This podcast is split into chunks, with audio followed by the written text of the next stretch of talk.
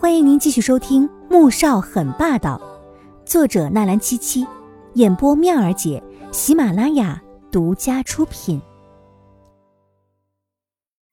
第二百八十二集，苏俊阳没有马上点头同意，而是看向了病床上没有一点求生欲望的苏画。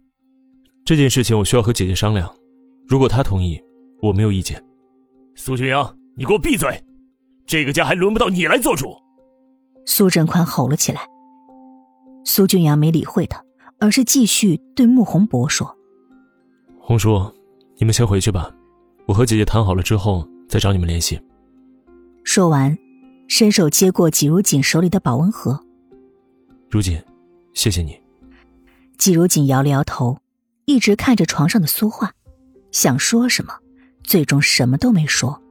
陪着穆宏博和魏秀秀走出了病房，门刚关上，就听到里面传来苏振宽的怒骂声：“苏家怎么会出了你们这两个没用的东西？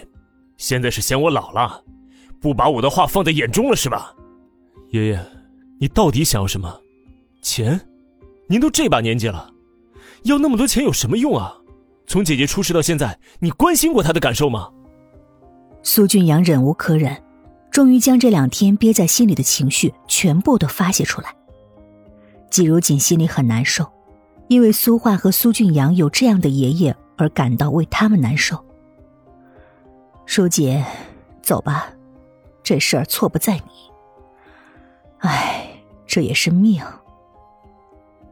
魏秀秀看如锦内疚的模样，长叹了一声，缓缓的劝道：“隔天。”季如锦又去了医院，刚走到病房门口，却看到了穆萧寒也在。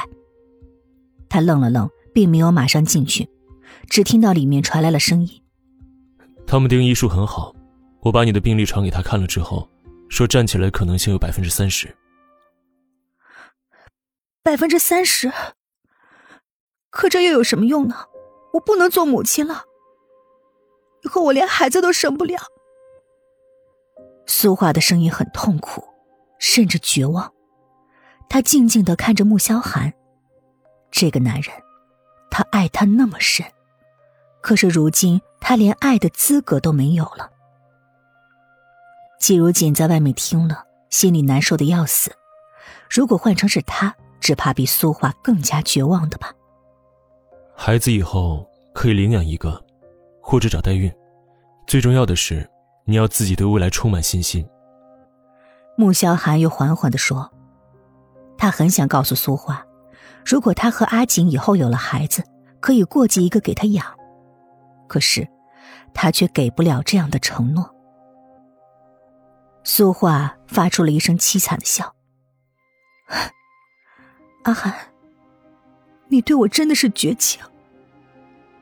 要我去别的国家做手术也行。”就像爷爷说的，你和季如锦离婚，娶我。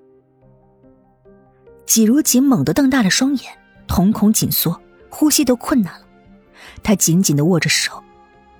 穆萧寒会答应吗？如果答应了，他该怎么办呢？你不是很爱他吗？现在我救了你心爱的女人，你不该为我付出点代价吗？穆萧寒。我这辈子已经毁了，如果你不娶我，我会死。苏画的声音变得十分的决绝。季如锦紧紧抓着手中汤盒的手柄，脸色挣扎而又痛苦。他不想苏画死，可也不想和穆萧寒离婚。他相信穆萧寒，他一定不会答应他的。可是耳边，却响起了男人的声音：“好。”我娶你。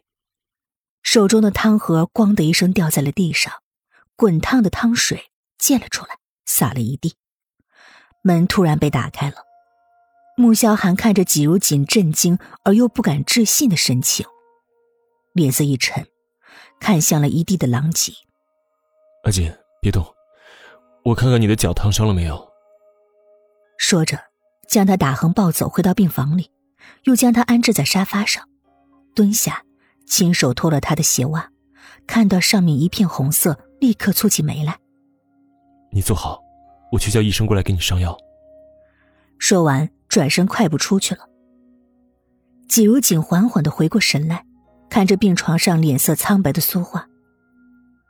苏小姐，那天谢谢你救了我。泪水从眼眶里落了下来。有什么好谢的？我救你，不过是不想阿汉痛苦。刚才你也听到了，他同意娶我，所以你不欠我什么。苏画的声音冷冷的、淡淡的，没有一丝温度，更加没有即将要嫁给穆萧寒的喜悦。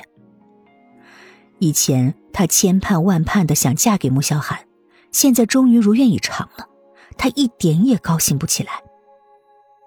季如锦心疼的难受，紧紧抓着沙发上的垫子，泪水一颗颗的砸了下来。穆萧寒带着医生进来的时候，就看到他低头哭泣的样子，心里一疼，赶紧走过去。阿锦，是不是很痛啊？